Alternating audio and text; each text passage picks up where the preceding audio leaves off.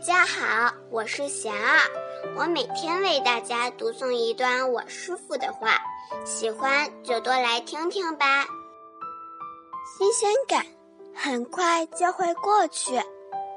我师傅说，做事不能光凭兴趣，图新鲜，新鲜感总是很快就会过去。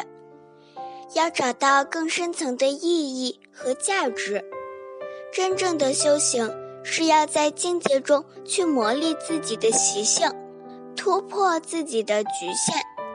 要有平常心、长远心。修行不可能总是有那么多感悟，而是一段平实而坚持的过程。顺境逆境都是修行。不要执着于好的感受，也不要执着于一时的低落。不忘初心，日积月累，重在坚持。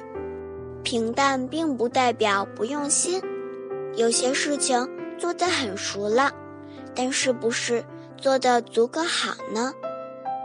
大家有什么问题，有什么想问我师傅的，请给贤儿留言，贤儿会挑选留言中的问题，代为向师傅请教。然后在今后的节目中回答我哦。